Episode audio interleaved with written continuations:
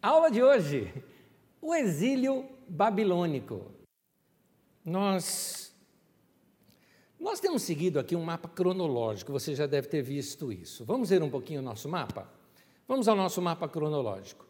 Como você está vendo aí na sua tela, nós viemos estudando já de bom tempo, viemos estudando desde Abraão, já vimos a divisão do reino, já vimos o final do Reino do Norte, o final do Reino do Sul, que terminamos a aula passada falando que o povo foi para o cativeiro babilônico. A parte que nós vamos estudar é essa que aparece em destaque aí na sua tela, onde nós vamos citar algumas coisas do rei Joaquim, de quando ele foi levado para cativeiro, Zedequias, que é outro também que é levado para o cativeiro, e o cativeiro, eu falo cativeiro, mas o certo seria exílio, né? O exílio babilônico e como se deu as coisas por lá. Para a gente aprender um pouquinho mais sobre a Babilônia, me permita agora que entrar para dentro da história. Nós vamos entrar na história e na história da Babilônia vamos conhecer um pouquinho do que era esta cidade que se tornou um dos maiores impérios do mundo. Eu vou te mostrar uma, um desenho aqui agora e esse desenho refere-se à Babilônia do jeito que era naquela época. Isso aqui é uma reconstrução. Você deve estar vendo aquela grande torre ao fundo, na verdade, aquilo seriam os chamados zigurates. Os zigurates eram uh, templos né, aos deuses, e é daí que vem a inspiração do autor para falar da Torre de Babel certamente algum zigurate antigo que deve ter ruído, e isso se tornou a lenda da Torre de Babel. Uh, você nota também dentro desse desenho uma grande porta de entrada de Babilônia. Na verdade, são, eram oito grandes portas, assim, enormes, lindas. Para você ter uma ideia, uma dessas portas, que é essa que eu estou mostrando aqui agora, é a porta, o portão de Estar, ele é, é considerado uma das oito maravilhas do mundo, né? sete maravilhas do mundo, na verdade. Eu disse oito porque depois ele foi substituído ah, pelo farol de Alexandria. Como você está vendo aqui o portão de estar, deixa eu voltar na anterior. Deixa eu voltar a cena anterior para você. Quando você ia entrar em Babilônia, talvez essa fosse uma das entradas principais, você ia se deparar com este portal aqui, ó, essa, esta porta aqui. Vou te mostrar ela em um outro, em outro ângulo. Esta porta é uma reconstrução no Museu de Pérgamo, apesar do nome de Museu de Pérgamo, ele fica em Berlim, na Alemanha, e é uma reconstrução, inclusive usando materiais arqueológicos que foram encontrados deste portal. Então, se você fosse entrar em Babilônia, era essa a experiência que você iria ter, como está neste, nesta grande porta que você vê aí. Os babilônios eh, eram fantásticos também em outras áreas. Por exemplo, acredita que eles já tinham noções de geometria naquele tempo? Só para você ter uma ideia, os babilônios eles são considerados talvez os pais da astronomia. Embora naquele tempo a astronomia e a astrologia estivessem ligados como uma só coisa. Bem, nenhuma novidade, porque até durante a Idade Média, eh, astrônomos eram também astrólogos e isso tudo misturado. Para quem não sabe a diferença dos dois, astronomia é ciência que estuda os planetas, astrologia é uma invenção humana que acha que os planetas têm influência cósmica de energias e forças sobre nós. Me desculpe o meu tom jocoso, é porque realmente eu acho isso é, é, estranho demais. Para você ter uma ideia, uh, uh, uma pessoa que está a 3 metros ou 2 metros de distância de mim, o seu corpo físico emite mais uh, energia atrativa sobre mim do que a Lua, por exemplo, ou um planeta. Na Lua não diria, mas do que qualquer planeta do nosso sistema solar que estão próximos de nós, para ter alguma influência sequer sobre a vida da gente. Bom, eu realmente, vocês já deram para perceber, eu não acredito em astro astrologia. Mas a astronomia, que vem pela matemática, pela ciência, é interessante que esses, esses uh, sábios babilônios chegaram a calcular o curso de Júpiter, o planeta Júpiter. E utilizaram cálculos de geometria, que é interessante, só foram descobertos no século XIV na Europa. Ou seja, 1800 anos depois dos babilônios é que os europeus vieram descobrir, embora não houve contato nenhum, os europeus não se basearam nos escritos babilônios, porque as, a, a, arqueologia que nos revela isso, ela é recente, é de poucas décadas atrás, que arqueólogos descobriram esses escritos e estudos babilônicos sobre a geometria, embora não era esse o nome que eles usavam, mas haviam cálculos iguais ao que nós utilizamos hoje na geometria. Isso me faz pensar o seguinte: já pensou se a humanidade não tivesse as guerras que, que teve e esse conhecimento não tivesse sido perdido? A gente olha hoje, por exemplo, para as pirâmides do Egito, né, que são muito antigas, né, muito, muito, muito. Por exemplo, você pega a, aquela grande pirâmide de Gizé, se não me engano, é 2.800 antes de Cristo. Ah, você vê a perfeição matemática de tudo aquilo, e isso se perdeu ao longo do tempo. São conhecimentos que foram interrompidos por causa da guerra. Se isso não tivesse acontecido, quanto conhecimento a humanidade não teria outro, né, em termos de ciência? E eu acho isso é, fantástico.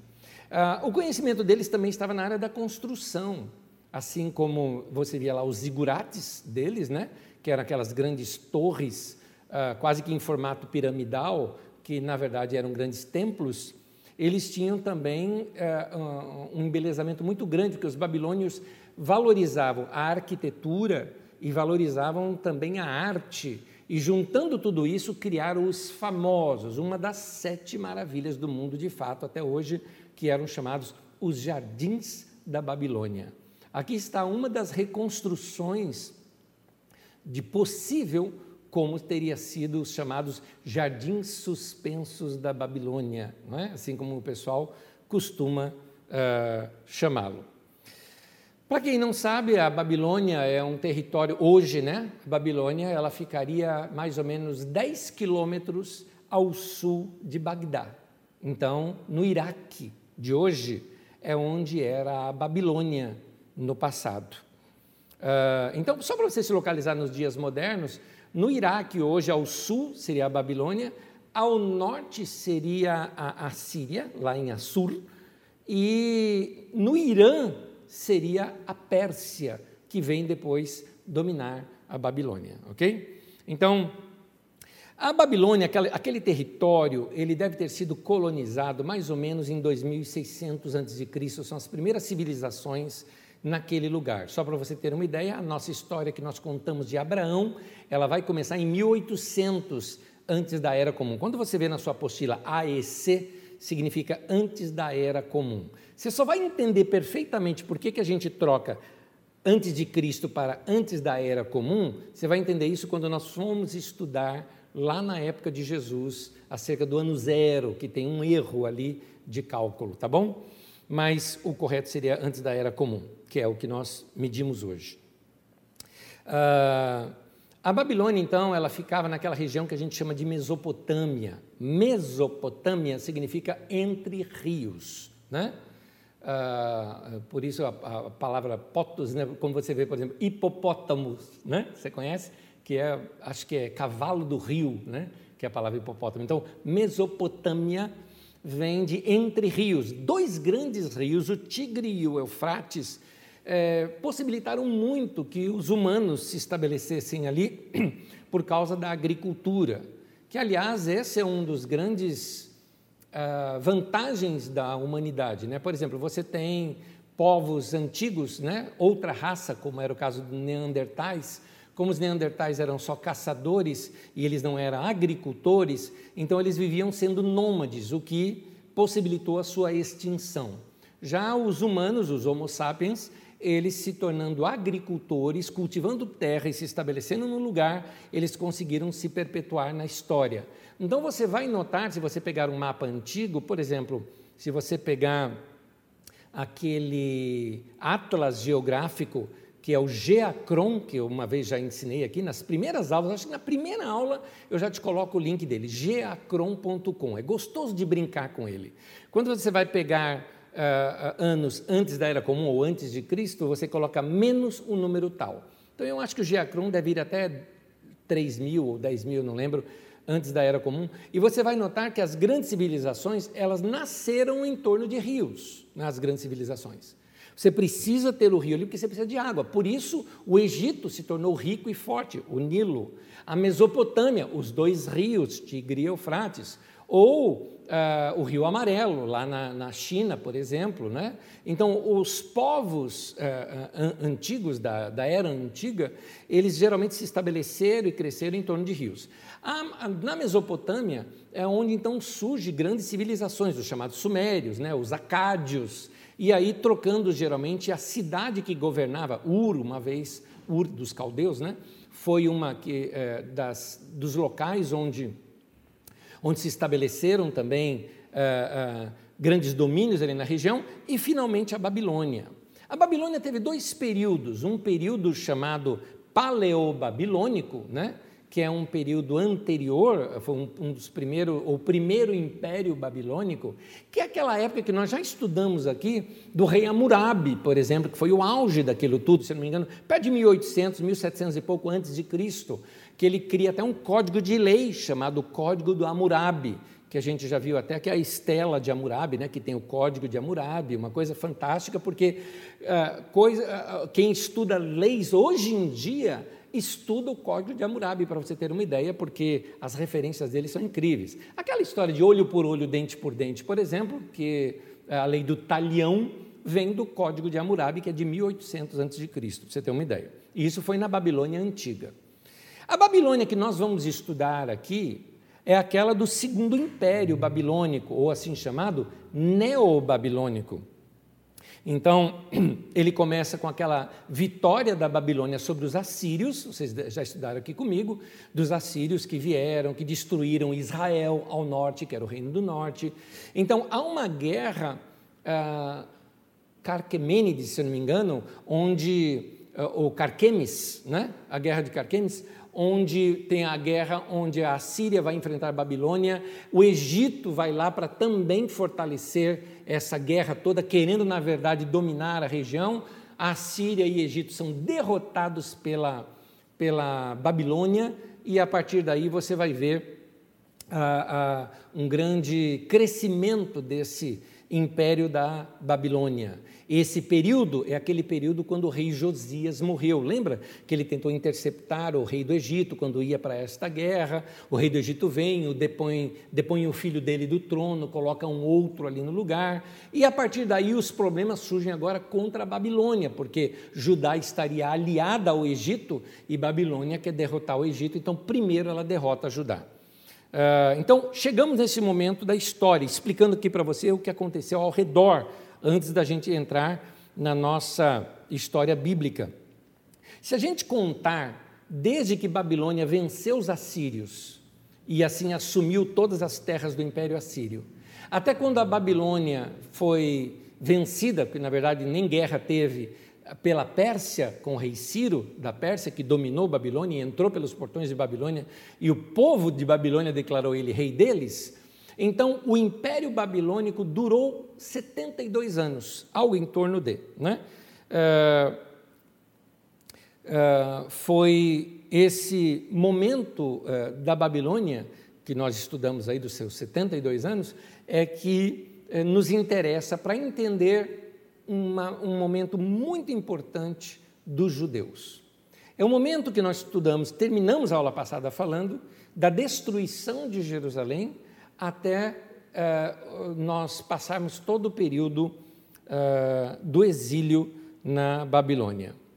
Então, vamos ver um pouquinho de cronologia. Essa cronologia que eu vou citar aqui, ela está na sua apostila. Aliás, se você não baixou a apostila, tem aí o link bem no começo do chat aí, tem o link da nossa apostila, é só você baixar e aí você pode acompanhar também. Vamos então pela cronologia, lembrando que vem de trás para frente, não é? A medida, porque nós estamos falando de antes da Era Comum, então os números vêm de trás para frente. Em 597, nós começamos a pensar sobre a queda de Jerusalém, mas ela não se deu de uma vez, porque em 597 aconteceu o seguinte: os profetas já vinham alertando Jerusalém é, de que se eles não se arrependessem, que se os reis não se arrependessem, se parassem com a idolatria, se continuar, se voltassem a servir a Deus, que Deus iria guardá-los mas eles não ouviram. O profeta Jeremias chegou até a dizer o seguinte: não se levantem contra a Babilônia, a Babilônia é poderosa, se nós nos levantarmos contra ela, nós vamos ser derrotados. Jeremias chegava ao ponto de dizer: olha, se os babilônios vierem, os guardas deponham as armas, porque nós não temos condição de enfrentá-los. Mas o que acontece? O rei Joaquim eh, acabou rompendo, né, é, querendo enfrentar a Babilônia e rompendo com a Babilônia, assim, querendo se tornar inimigo da Babilônia, Babilônia fez um cerco ao redor dele, porque ele se achava que ele seria apoiado pelo Egito, e o Egito, na hora H, não mandou exército nenhum para defendê-los. Então, Babilônia faz uma coisa: ela pega, invade Jerusalém, depõe o rei, leva o rei para o cativeiro, e juntamente com ele, se não me engano, algo em torno de 10 mil pessoas, se não me engano, eles levam para a Babilônia toda a corte do rei, a mãe do rei, todos eles foram levados para lá, inclusive o profeta, que se torna profeta depois, Ezequiel, que nesse tempo era um dos sacerdotes, talvez algum sacerdote auxiliar naquele tempo, ele é levado para lá também, para a Babilônia. Tanto o rei quanto a corte ficaram, no caso o rei preso, mas boa parte da corte ficaram como que servindo ali, porque a corte tinha os artesãos, tinha os pintores, tinha, ah, vamos dizer assim, os pedreiros, os marceneiros, gente que sabia fazer obras. Estes viraram funcionários, é? Ah, escravos, no caso, mas funcionários para a corte de Babilônia. Nós já vimos aqui uma foto de Babilônia. Aliás, faz um favor para mim novamente. Coloca para mim novamente a foto de Babilônia para mim, por favor, lá das primeiras. Isso. Dá para você notar aí o tamanho dessa cidade e a maneira como o quanto de construção e trabalho não tinha aí. Então esta mão de obra de Jerusalém, que seria agora uma mão de obra gratuita, foi levado para Babilônia. O restante dos reféns foram instalados em assentamentos em Tel Abib, junto ao rio Quebar. A gente fica sabendo isso através do Salmo. O Salmo 137, tem uma curiosidade no Salmo 137? Salmo 137 diz assim: junto ao rios, aos rios da Babilônia, é, é, nós penduramos as nossas harpas, e eles nos diziam para cantar as canções de Sião. Como nós poderemos cantar as canções numa terra estranha. Por quê? Porque eles achavam que Deus só poderia ser adorado lá em Jerusalém. Por isso. E em Jerusalém tinha suas festas, eram aquelas celebrações bonitas que haviam lá no lugar, enquanto que ah, ah, eles não estavam com coração para fazer aquilo. Eu só queria te chamar a atenção porque eu acho que na década de 70, talvez, porque eu era criança, então deve ser época década de 70 Muita gente já dançou uma música ah, é, nos, nos, bailinhos da vida, né? era assim que se chamava na época, né? É, e eu me lembro da música tocando na rádio, né? Uh, uh, in the rivers of Babylon. Eu não lembro mais da música.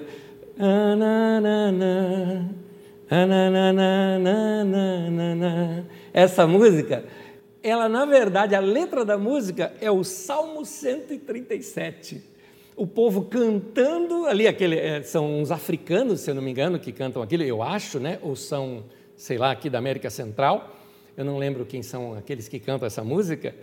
É, eles cantando essa canção, né? Para um salmo ficou sucesso e o povo, sem entender nada aqui no Brasil, virou música de baile. Essas são as coisas que acontecem aqui no Brasil, né? Ai, ai, ai. Vamos lá. Em 593, eh, Ezequiel começa o seu ministério como um profeta ali em Babilônia.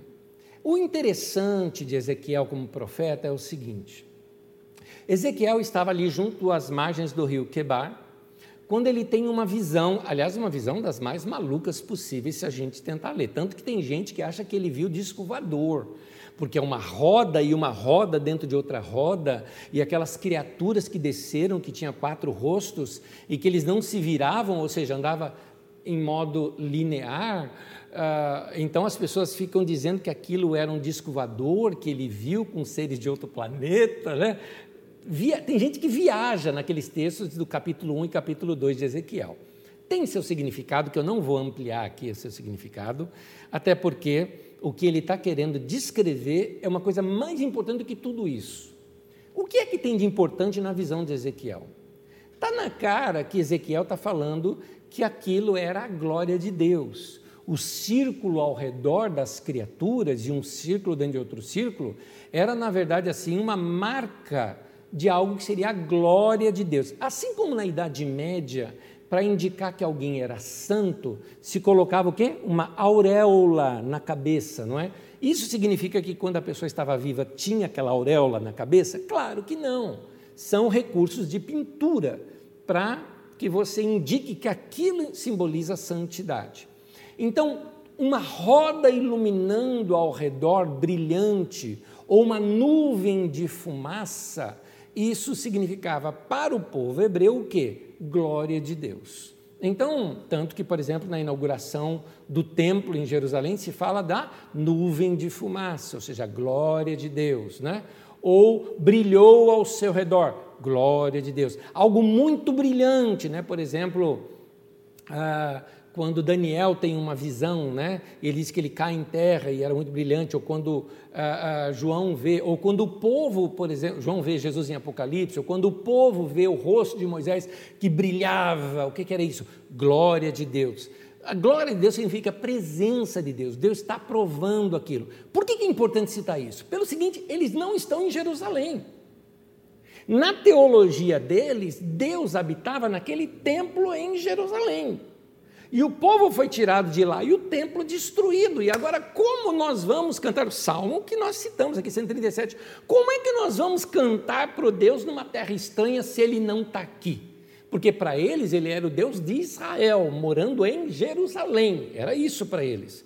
Então, quando Ezequiel vê Deus, a glória de Deus ali, e Deus fala com ele lá na Babilônia, Alguma coisa mudou na teologia deles. Como eu digo, teologia é a nossa maneira de filosofar sobre Deus, os pensamentos que temos sobre Deus, a nossa maneira de compreender a Deus. Começaram a compreender que Ele é o Deus de toda a terra, que é o Deus que habita em todo lugar, que é o Deus onipresente. Que é, eles começaram a entender isso aqui, porque até então não entendiam, para eles Deus era naquele lugar. Para você ter uma ideia, por exemplo, você vê aquela crise de Jacó. Jacó saiu da casa do pai dele, e quando ele sai da casa do pai dele, porque o irmão queria matá-lo, lembra que ele traiu Isaú tudo mais? Então ele foge. E aí ele chega num lugar chamado Luz, ele tem uma experiência com Deus e muda o nome do lugar para Betel, para a casa de Deus. Por quê? Porque ali ele tem uma experiência, que ele tem um sonho, e ali uma escada, não é? E anjos subindo e descendo por ela. Olha que coisa interessante. Aí ele, ele termina dizendo o seguinte: O Senhor estava aqui e eu não sabia. Ou seja, para ele, Deus era o Deus lá da terra do pai dele e não do lugar onde ele estava. Então, essa ideia de um Deus regional, de um Deus de um local, ainda era impregnado na mente desse povo. E nesse momento, nesse cativeiro babilônico, nesse exílio babilônico, eles começam a perceber que Deus também foi com eles. Olha que coisa interessante. Então, começa a mudar algumas coisas na teologia e na compreensão judaica. Uh, em 588, lá em Jerusalém ainda, veja bem, nós tivemos aqui a primeira deportação, são três deportações. A primeira leva de, de, de povo cativo. Jerusalém ainda não estava destruída. O rei foi que foi levado para o cativeiro junto com um grupo de pessoas. Mais pessoas populacionaram ali, uh, uh, habitaram no lugar, uh, reformataram o lugar, o rei foi trocado, lembra daqueles nomes todos, né? Do, do, do rei uh, uh, Joaquim, do rei eh, Zedequias, e todos eles tinham seus nomes trocados, lembra disso? Ok.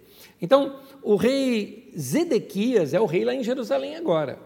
E esse rei, ele faz algo, ele tenta romper com Babilônia. E ele decide se aliar ao Egito de novo, isso anos depois do que tinha acontecido com uh, o, o rei Joaquim. Ele tenta romper com a Babilônia, não pagar mais impostos Aí Babilônia acaba a paciência. Manda, ela manda uma, uh, um exército muito grande, e nesse exército muito grande, ele faz um cerco ao redor de Jerusalém, um ano e meio de cerco, nada entra, nada sai. Para quê? Para acabar com as reservas, para acabar com a alimentação, para acabar com a economia e o povo ir definhando, o exército ficar fraco, para depois eles invadirem e não ter tantos mortos do lado deles.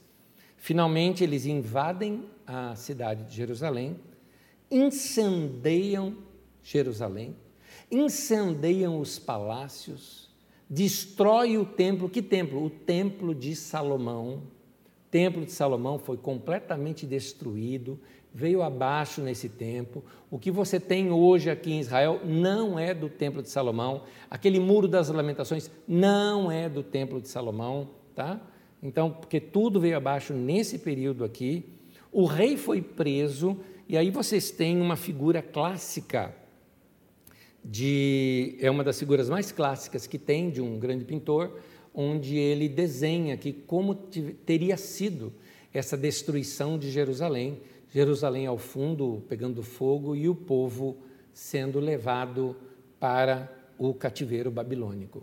O que acontece nesse período dessa invasão Bom, o rei é preso, nesse caso é o outro rei, este outro rei teve seus olhos perfurados, tudo mais, ele vem a morrer depois. Uh, foi levado com esse segundo grupo de deportados, né? e aqui termina-se a história de Judá. Na, durante o cerco da Babilônia, quando na invasão da Babilônia, quando decidiram invadir, vários deles conheciam rotas de fuga, obviamente, eles eram moradores dali. E nessas rotas de fuga, o que aconteceu? Povos vizinhos, como os Edomitas, por exemplo, faziam emboscadas nessas rotas de fuga, prendiam essas pessoas e entregavam para os babilônios ou para serem presos ou para serem mortos. É aí que surge a profecia lá de Obadias, né? Ah, na profecia de, de, de Obadias, ele prega uma mensagem amarga contra os edomitas, porque ele fala, vocês foram traidores. Afinal de contas, quem eram os edomitas? Os edomitas eram descendentes de Isaú, irmão de Jacó, ou seja, nós somos irmãos, nós somos parentes, vocês fizeram isso com a gente. Bom, ele estava com uma visão. Não é? É, há uma mensagem que eu ensino sobre o profeta Obadias, e eu não vou ampliar aqui, Aí está a mensagem sobre o profeta Obadias, ela chama Vida Continua. Você pode encontrar assim no YouTube, se digita Vida Continua, traço Anésio Rodrigues ou Comunidade Carisma, e você vai encontrar essa mensagem, mas essa mensagem, eh, se você quiser, aí no seu chat, né, está sendo postado também o link eh, para essa mensagem, que é só você pegar e, e, e assistir depois. A nossa secretária aí está colocando para você o link. Então, Obadias faz essa profecia e ali nessa mensagem eu explico que, na verdade, Edom estava dando troco. Porque lá atrás, na época ainda de Davi, não é? Davi faz é, grandes, um grande morticínio né, sobre os homens de Edom. Então, os edomitas estavam, na verdade, dando troco. E naquela mensagem eu explico um pouquinho isso, você pode assisti-la. eu não vou entrar aqui porque eu ia sair da minha aula, né? Para dar um estudo só sobre a profecia de Obadias, que é o menor livro dos profetas do Antigo Testamento. Mas muito interessante, que aliás, até quando eu dou essa mensagem, eu falo que eu nunca na minha vida toda eu encontrei uma pregação sobre Obadias. Já até vi citação, mas uma pregação só sobre o livro de Obadias eu nunca vi e me arrisquei a fazer uma, está aí à sua disposição. Quando eles destroem Jerusalém, a, a Babilônia coloca um governador biônico ali no lugar. Quando a gente fala biônico, é controlado pelo império, certo? Ou seja, um representante do império. Pegou um judeu, óbvio, que falava a linguagem deles, e ele se torna governador. Por quê? Judá, agora, a Judéia, acabou se tornando então uma província de Babilônia. Só que este que foi colocado no lugar, Gedalias, depois que ele já estava no quarto ano de governo, um grupo de, sei lá, um grupo de rebeldes, vou chamar assim, liderados pelo Ismael, filho de Netanias, ele mata o Gedalias. E aí é uma crise, porque ele matou um representante do governo de Babilônia. Nesse momento, os judeus se apavoraram. Temeram a retaliação eh, que teve pela morte do Gedalias, e um grupo de judeus então resolve fugir para o Egito, porque eles entenderam: Babilônia vai vir e vai destruir tudo. Eles forçaram Jeremias e Baruque, que era secretário de Jeremias e também profeta, a serem levados para o exílio no Egito, vamos dizer assim. É? Eles chegaram, inclusive, a construir uma colônia judaica ali na cidade de Elefantina, ali uh, no Egito. Eu cheguei a ver uh, fotos e figuras de como é Elefantina hoje, mas não representa nada daquela época, então eu resolvi nem colocar aqui em sala de aula aqui para vocês. Mas o que chama atenção é numa das ruínas encontradas ali, a arqueologia encontrou um templo para os judeus ali, que os judeus lá em Elefantina construíram. Só que eles começaram a adorar também a rainha dos céus é, chamada Astarote ou Istar, que era quem? O nome daquele portão lá de Babilônia que você viu, tá?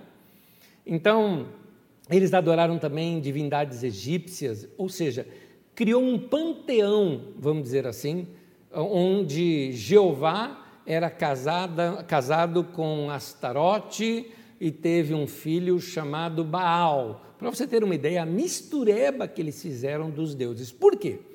Porque eles começaram a julgar que eles haviam sido destruídos porque, uh, porque uh, não adoraram a Astarote. Era por isso que eles acharam que Babilônia destruiu. Aliás, deixa eu ver se é aqui que eu tenho esse esse texto. Não, não, é mais adiante. Mais adiante, inclusive, eu vou acabar lendo esse texto que está mencionado aí na sua apostila, de Jeremias, no capítulo 44, se não me engano. Isso mesmo. Então, agora é interessante notar o seguinte: anos depois, que é uma curiosidade só, anos depois, quando já não é mais na época de Ciro, é na época de Dário, quando Dário era o rei da Pérsia Dário tinha um grande respeito pelas religiões locais. E numa das investidas sobre o Egito, quando eles foram dominar ali o Egito, ele, ah, checando as religiões locais, viu uma grande reclamação contra os judeus. Por quê? Um dos deuses locais ali era um deus que era representado por um bezerro, por um cordeiro. E no templo dos judeus se sacrificava um cordeiro ali no altar de sacrifícios. Então, Dário manda destruir aquele templo, estou falando lá de Elefantina, né, lá no Egito. Dário da Pérsia manda destruir aquele templo porque ele era ofensivo às religiões locais. Isso aqui é só uma curiosidade de algo é, que aconteceu naquela época.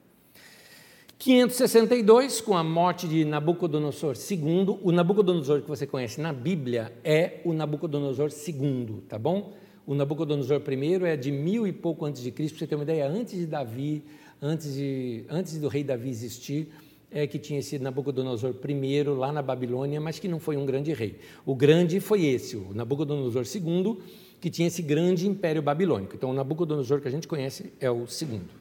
Com a morte do Nabucodonosor II, o seu filho Avil Marduk, ou chamado na Bíblia de Evil Merodach, ele assumiu o trono e em 561 ele deu anistia para o rei Joaquim, aquele da, da primeira vez em que eles foram levados para o cativeiro. Lembra que são três?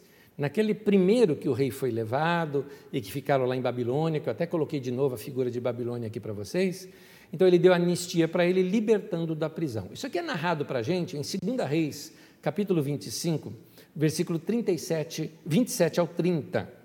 O texto diz assim: No 37 ano do exílio de Joaquim, rei de Judá, no ano em que Evil Merodach ou Avil Marduk, como é o nome eh, dele né, lá de Babilônia, se tornou rei da Babilônia, ele tirou Joaquim da prisão, no vigésimo sétimo dia do décimo segundo mês.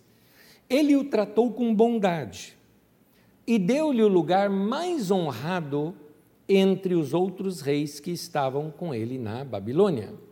Assim, Joaquim deixou suas vestes de prisão e o resto de sua vida comeu à mesa do rei. E diariamente, enquanto viveu, Joaquim recebeu pensão do rei.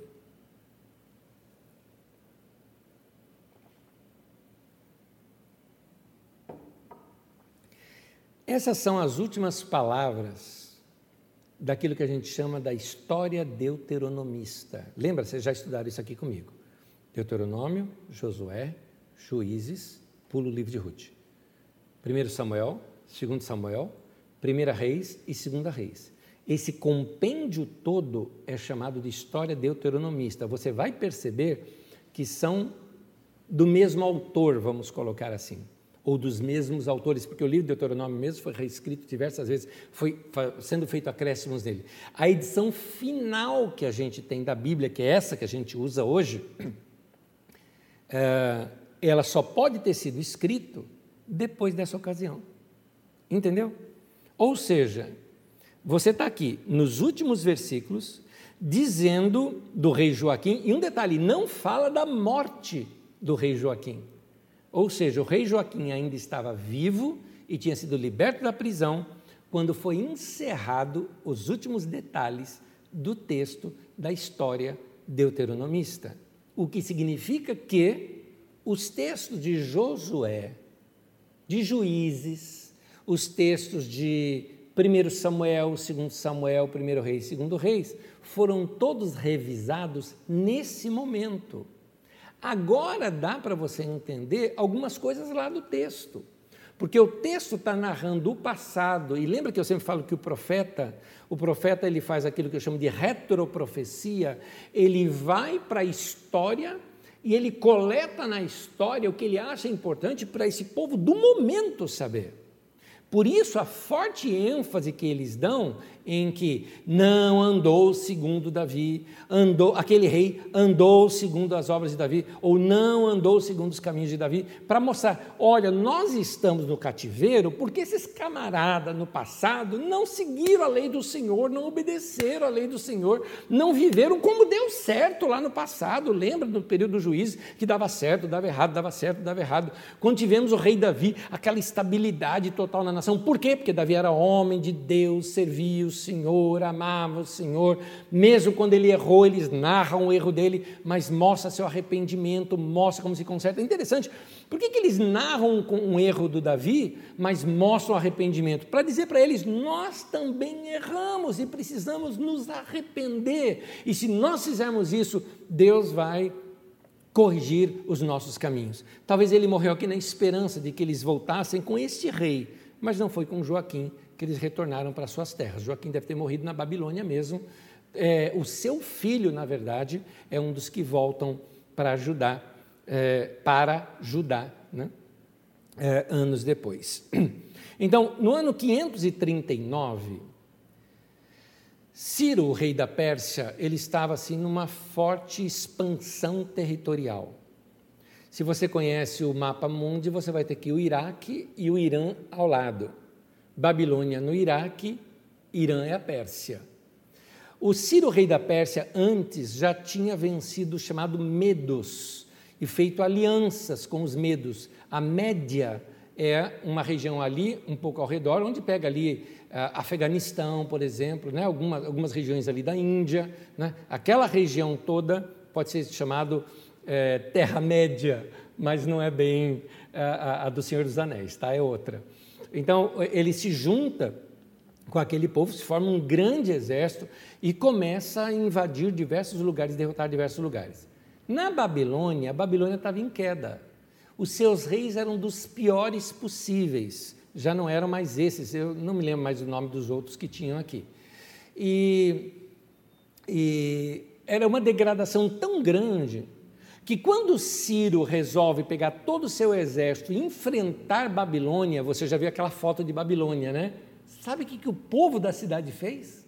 O povo da cidade abriu os portões de Babilônia e conclamaram Ciro o seu novo rei. Ciro não guerreou contra a Babilônia, simplesmente entrou e o próprio povo matou o seu rei, limpou o, o palácio e deu boas-vindas para Ciro, para que Ciro fosse o seu rei. Assim sendo, Ciro passou a ser dono agora também de todas as terras do Império Babilônico, formando um dos grandes impérios da época, que se tornou chamado o Império Persa, que nós vamos estudar bastante na próxima aula, tá? sobre o Império Persa.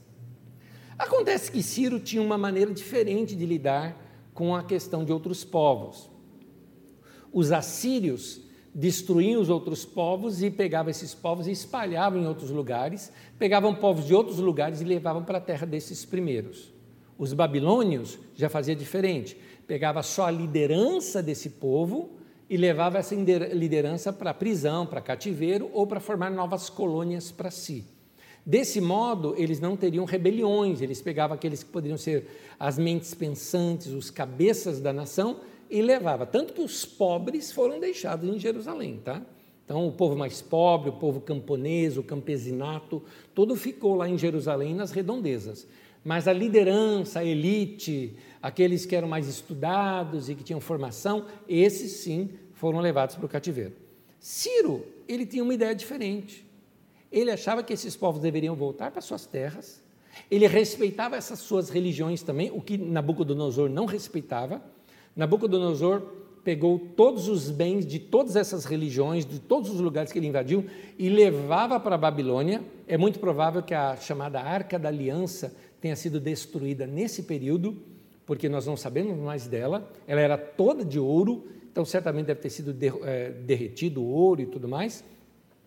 Muitas peças da, daquele mobiliário foi levado para a Babilônia e ficado no templo do deus da Babilônia, para dizer que o deus da Babilônia era maior do que os outros deuses, então os deuses derrotados estariam representados naquelas peças. E o Ciro tem um pensamento diferente. Ele resolve é, que esse povo todo deveria voltar para sua terra e reconstruir o templo em Jerusalém.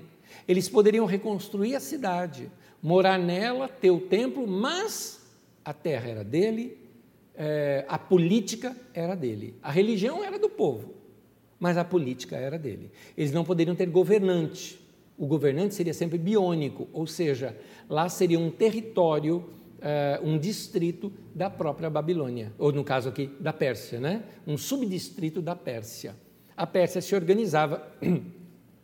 Uh, dessa maneira. Ela tinha os chamados sátrapas, dividiu seu império todo em 120 pedaços e cada um desses governava um desses pedaços e haviam três principais sátrapas que governavam sobre os outros e assim formavam uma pirâmide de governo e assim se manteve por muitos anos a Pérsia dominando o mundo da época. Por exemplo, somente Judá ficou mais de 200 anos debaixo do domínio persa.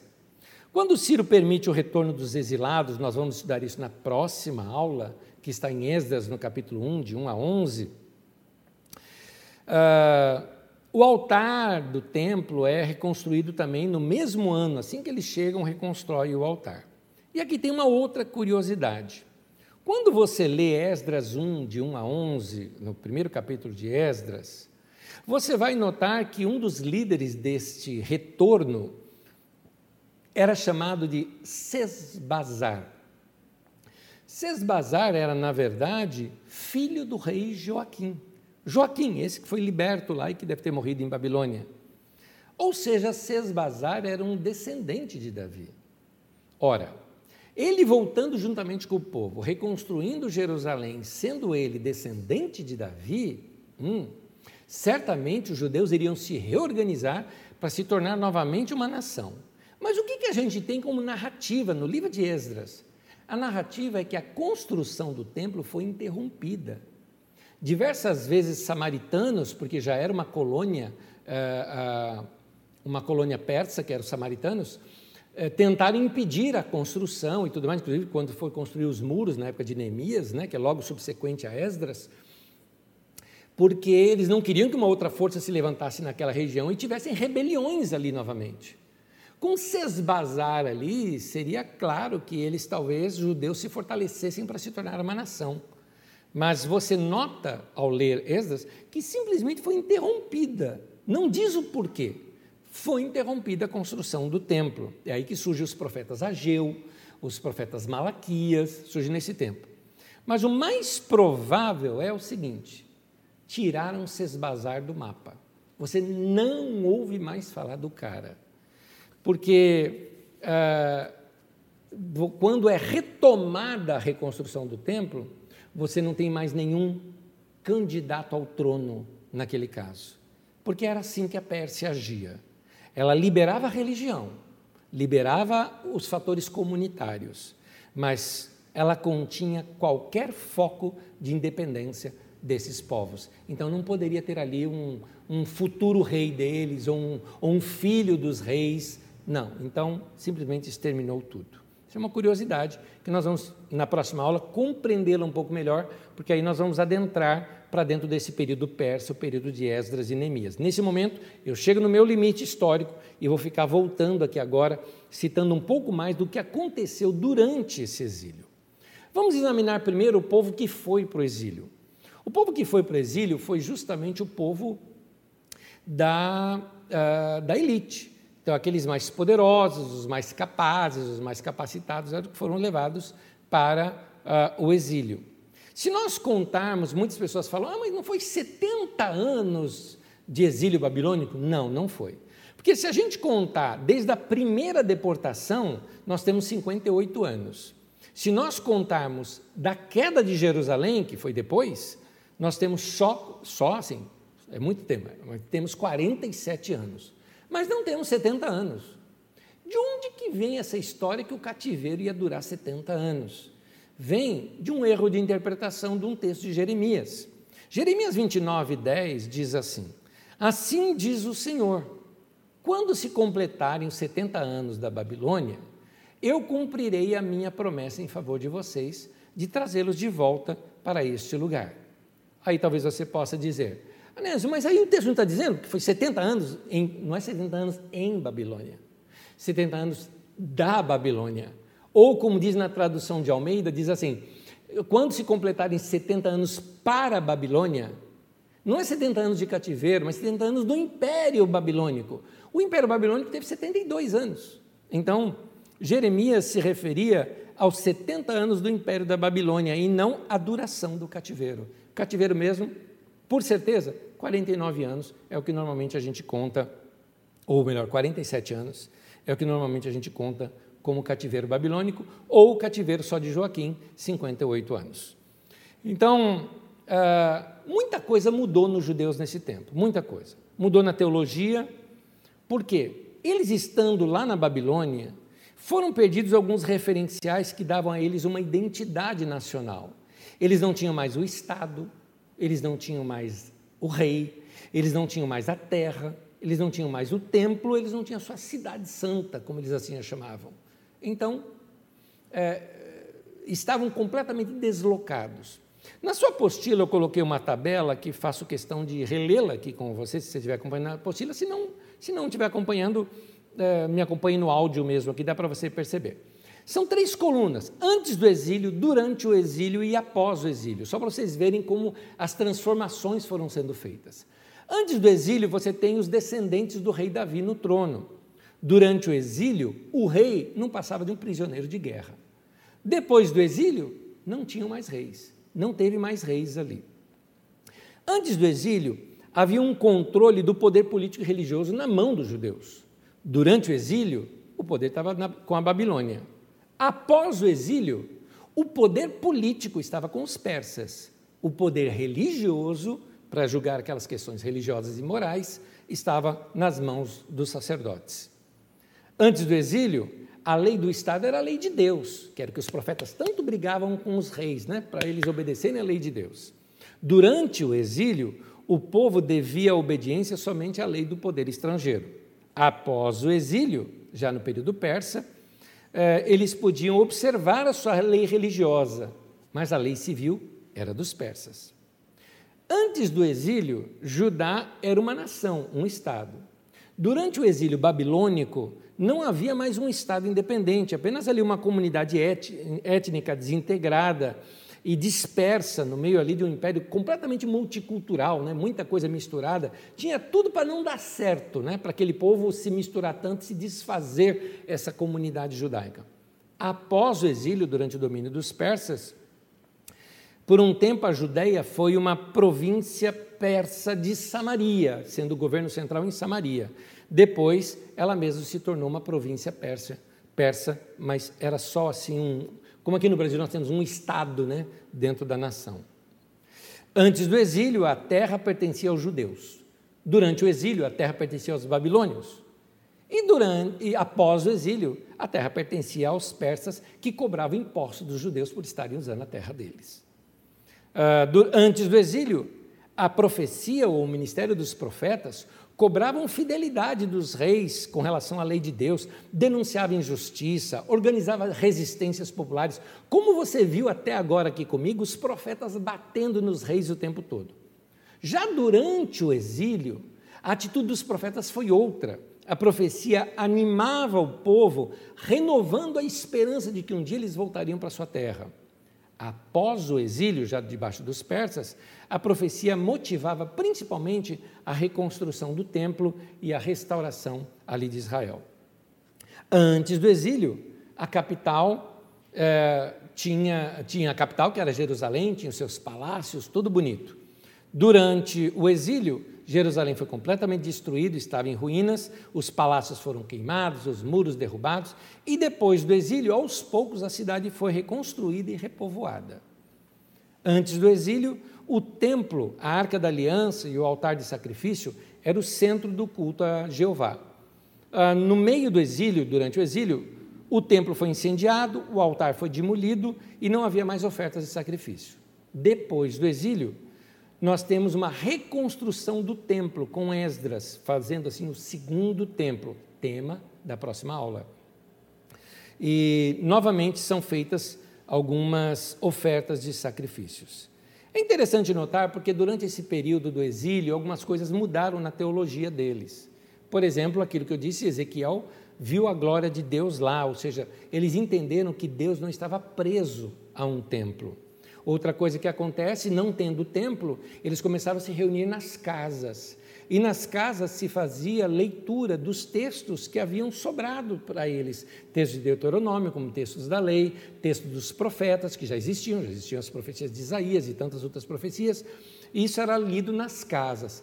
Tempos depois, ainda no exílio, eles constroem algumas casas somente para poder é, fazer essas reuniões. Esses locais de reunião eram chamados de sinagogas. É aqui que começa a aparecer algumas coisas diferentes que nós só vamos percebê-las melhor no Novo Testamento.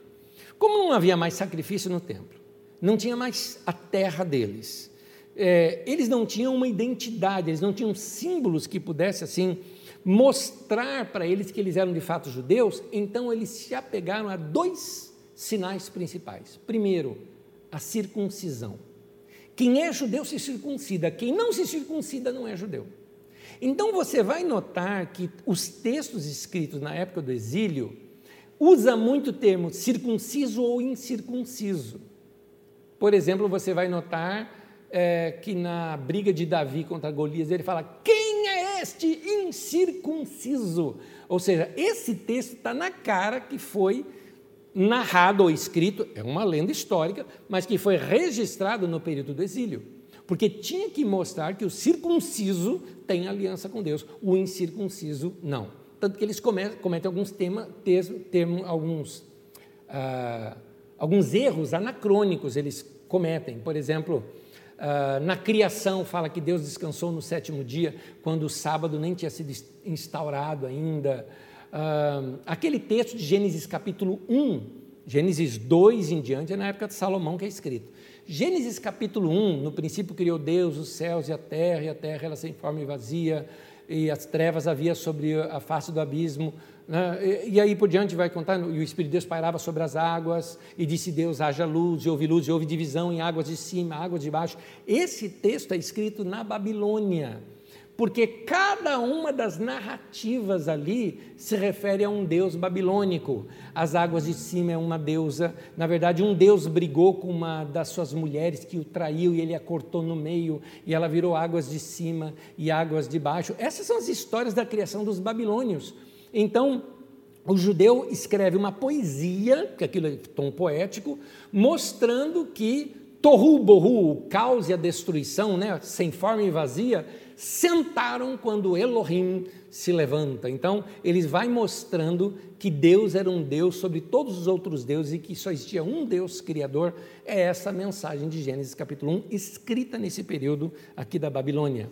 Por isso que mostra ali que Deus descansou no sétimo dia, por causa do sábado. Você vai ver Abraão praticando ali a circuncisão, né? É, é, por causa é, é dessa identidade que o judeu precisava trazer.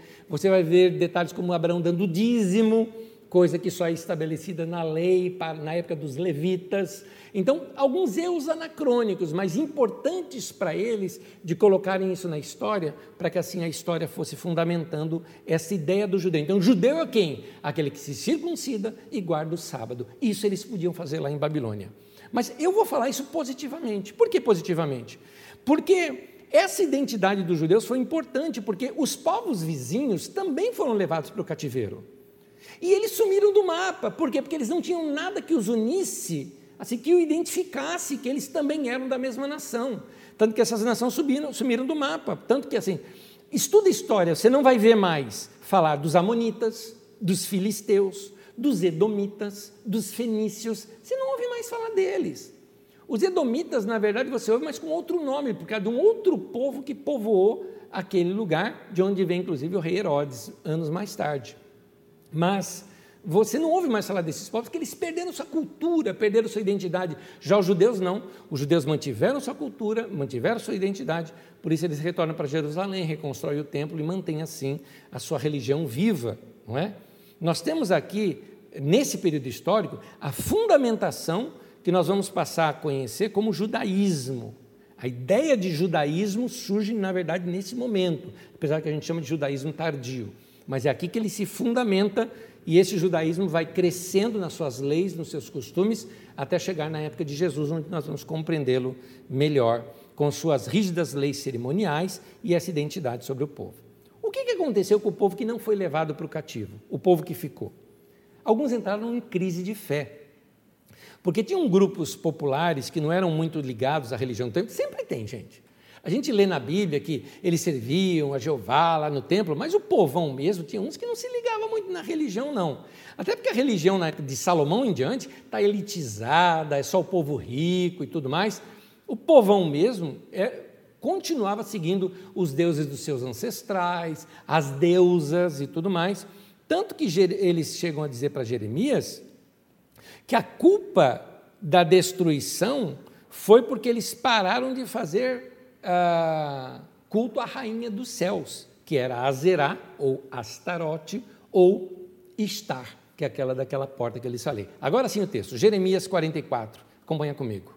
Diz assim: Então todos os homens que sabiam que as suas mulheres queimavam incenso a outros deuses, e todas as mulheres que estavam presentes em grande número e todo o povo que morava no Egito e na região de Patros disseram a Jeremias: Não, não daremos, nós não daremos atenção à mensagem que você nos apresenta em nome do Senhor. É certo que faremos tudo o que dissemos que faríamos. Queimaremos incenso à rainha dos céus, derramaremos ofertas e bebidas para ela, tal como fazíamos nós e nossos antepassados, nossos reis, olha a denúncia aqui, nossos reis e nossos líderes nas cidades de Judá e nas ruas de Jerusalém, eles faziam isso. Naquela época tínhamos fartura de comida, éramos prósperos e nada sofríamos, mas desde que paramos de queimar incenso à rainha dos céus e de derramar ofertas de bebida a ela, nada temos tido e temos perecido pela espada e pela fome. As mulheres ainda acrescentaram: quando nós queimávamos incenso à rainha dos céus e derramávamos ofertas de bebidas a ela, será que era sem o consentimento dos maridos que fazíamos bolos na forma da imagem dela e derramávamos as ofertas de bebidas? Esse papo já está lá no Egito. Lembra que eu lhes falei? Que quando assassinaram Gedalias, um povo foge para o Egito, lá em Elefantina, e monta lá uma forte comunidade judaica, Pois é, levaram Jeremias para lá, e Jeremias está dizendo: não, vocês não podem adorar a rainha dos céus e outras coisas. Ele fala: nós vamos adorar sim, porque nós já fazíamos isso lá em Israel, inclusive os líderes faziam escondido de vocês. É o que eles estão denunciando aqui. Então dá para você ter uma ideia a bagunça que tinha ficado lá em Judá quando eles viram que o templo foi destruído. Nesse período tem a ação dos profetas. Jeremias opera nesse tempo, Baruque, Obadias desempenharam seu ministério muito forte ali. Tem um outro grupo também que a gente chama dos cantores do templo, que eles passaram a fazer suas procissões e se aquele costume de se lamentar nos muros vem desse tempo. Aí sim era nos muros de, de, de, da época de Salomão, né, do que restava ali de Jerusalém. Eles faziam sacrifícios ali e até em Jeremias 41 conta uma história de quando um grupo desse, um desses homens foram assaltados, né? muitos deles foram mortos e tudo mais. Enfim, estava um caos aquela região de Jerusalém. Há um texto que é o chamado Cântico das Lamentações, ou, ou, ou Lamentações de Jeremias. Por que cita Lamentações de Jeremias? Porque Jeremias era o único nome famoso da época. É muito provável que não tenha sido Jeremias quem escreveu isso, mas sim esse, esses servos do templo, esses poetas do templo, os cantores do templo. É provavelmente quem escreveu, sob, obviamente, a escola e orientação de Jeremias. Então, esses textos revelam muito algo, porque os seus escritores estavam muito próximos daquilo. É interessante que Jerusalém foi destruída e talvez já no primeiro ano, nos primeiros momentos após a destruição de Jerusalém, é que eles escrevem eh, e narrando esta tragédia. Eles ficaram muito confusos diante de tudo aquilo que aconteceu. É como se eles já não soubessem mais o que acreditar. A gente acredita e não acredita, tão certo, tão errado. O que, que vamos fazer? Vamos se arrepender e ter esperança, agrudar, vamos nos grudar na esperança de que Deus venha nos perdoar. Eu vou terminar lendo dois textos de Lamentações e já já a gente encerra a nossa aula. Em Lamentações, um texto longo, acompanhe comigo aqui agora, só quero te lembrar o seguinte: o texto de Lamentações é um, tempo, é um texto poético, muito interessante por sinal. Você vai ver que o primeiro capítulo, o segundo capítulo, o quarto e o quinto capítulo, menos o terceiro, o quarto e o quinto capítulo de eh, Lamentações de Jeremias, tem exatamente 22 versículos. Na sua Bíblia, se você usa a NVI, você vai ver que ela está em forma de versos. Por quê? Porque cada verso começa com uma letra do alfabeto hebraico, que são 22.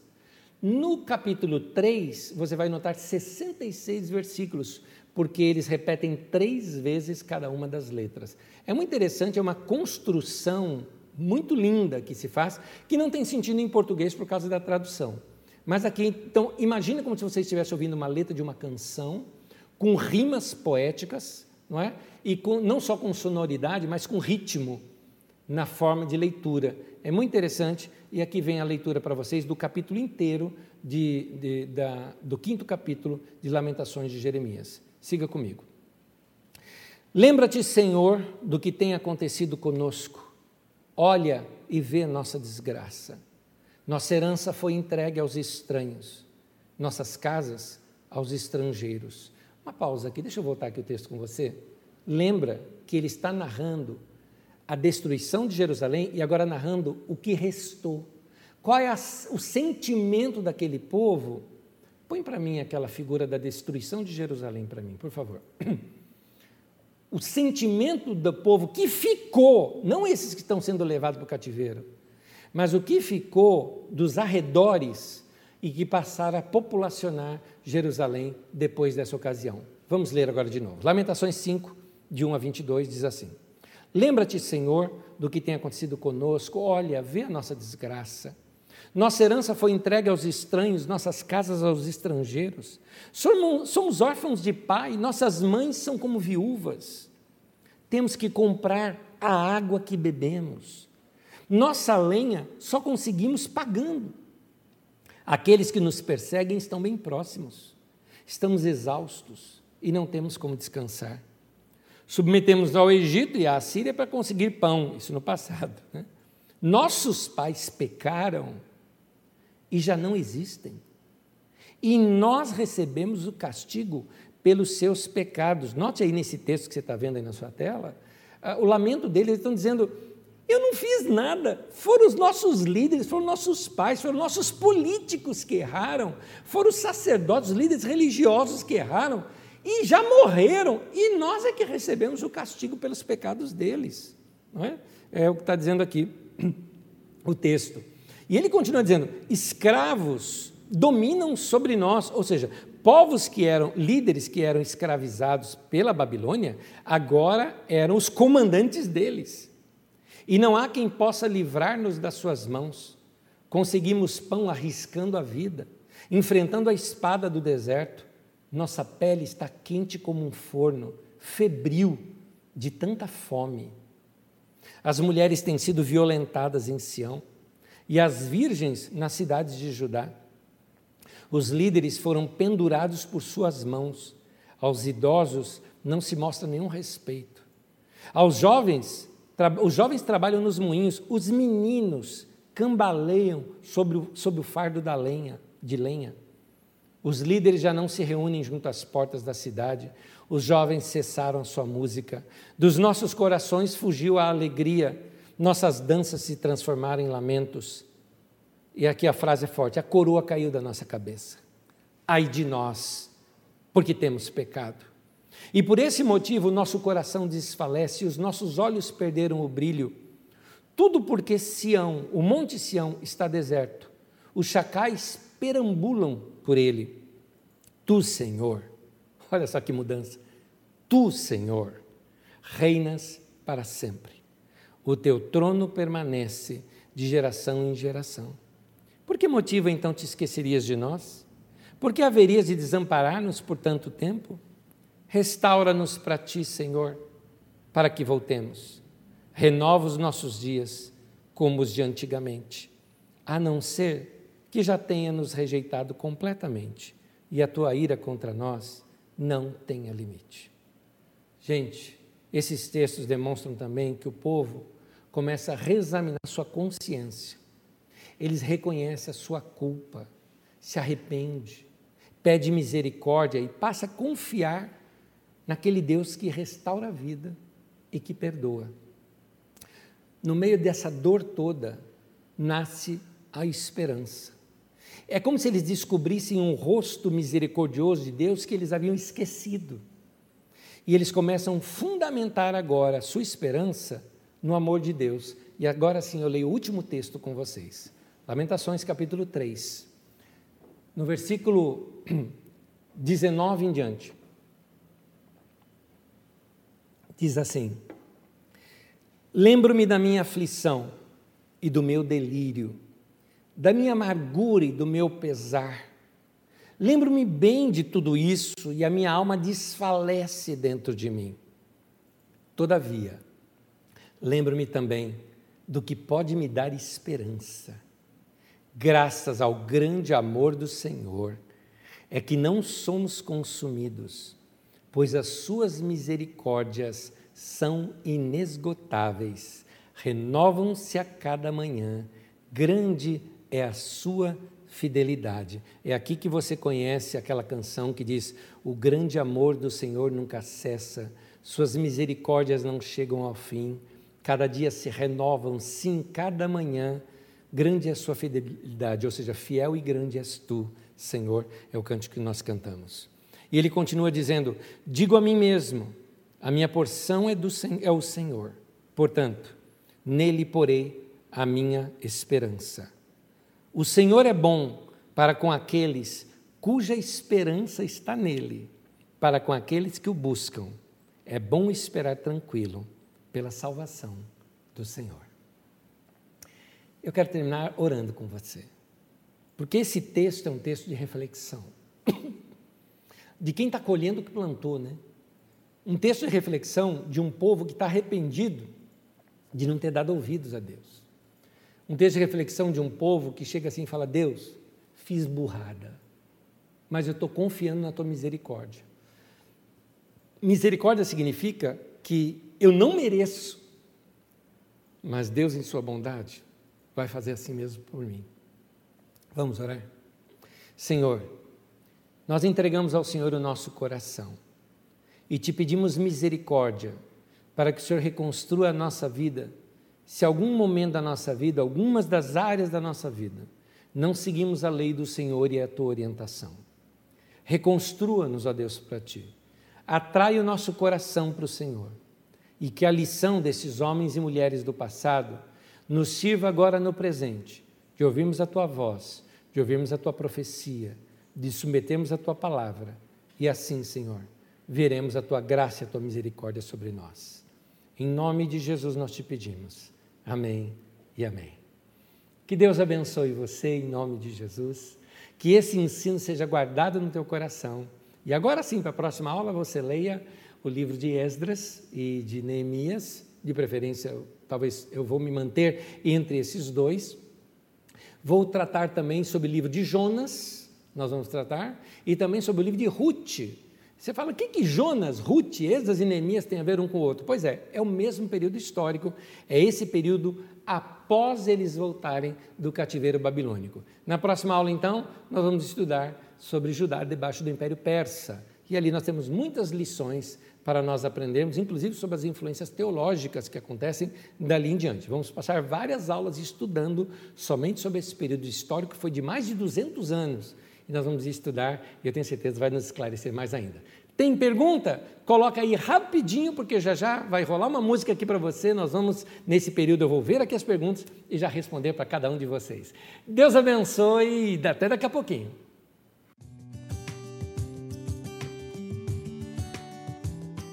Olá, irmãos. Perguntas muito boas hoje, viu? Muito boas mesmo. Eu percebi é, que se detiveram a pontos que não foram abordados na aula. Então, muito interessante. Uh, eu tenho uma pergunta aqui de Marcos Barbosa. Ele fala assim: Ciro adorava um Deus único?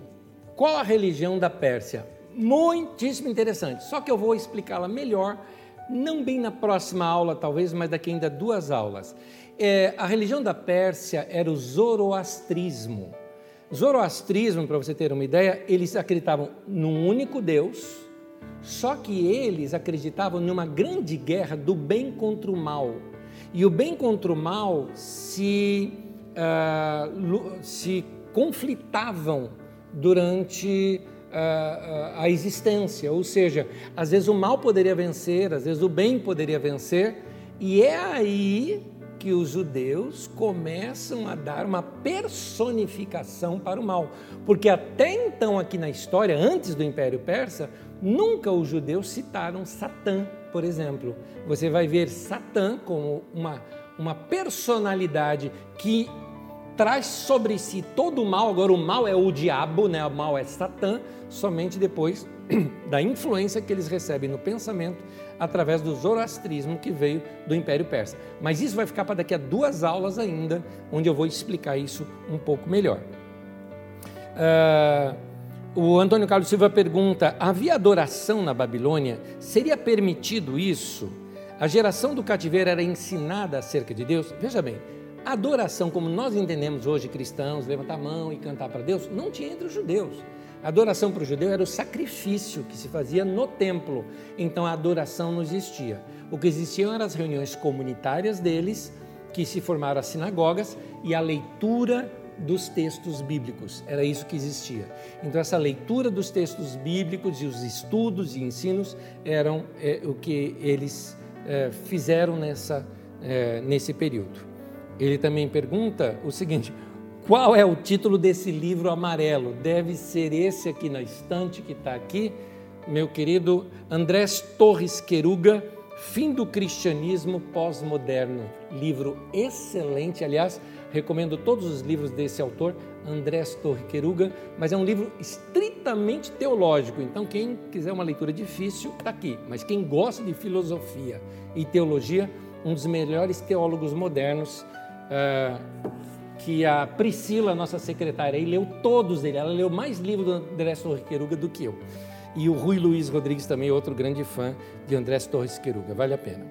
Uh, Yara pergunta o seguinte Anésio, qual a diferença entre cativeiro e exílio? Querida, na verdade nenhum, é, é vício de linguagem. O correto é chamar exílio. A gente chama cativeiro por influência dos é, é, norte-americanos, que pregando usam mais a palavra parecida com cativeiro do que a palavra exílio.